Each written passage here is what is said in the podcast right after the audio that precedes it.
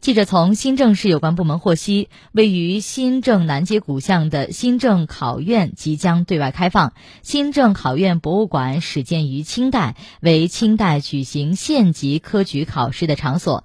考院展示中国科举制度和新郑科举考试方面的相关历史文化，分为科举历史、考院春秋、学优名士、文韬武略、科考人生五个展览环节。展区以历史文物及。策展为主体，再通过多媒体等方式阐述科考延续一千三百多年的历史进程。